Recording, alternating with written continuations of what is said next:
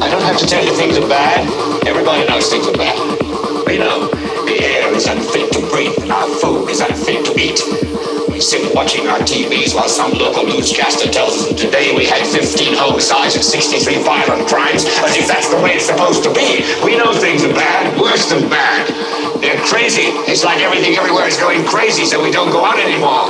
We sit in the house, and slowly the world we're living in is getting smaller, and all we say is, please, at least leave us alone in our living room. Let me have my toaster and my TV and my steel belted radials, But I won't say anything. Just leave us alone. Well, I'm not going to leave you alone.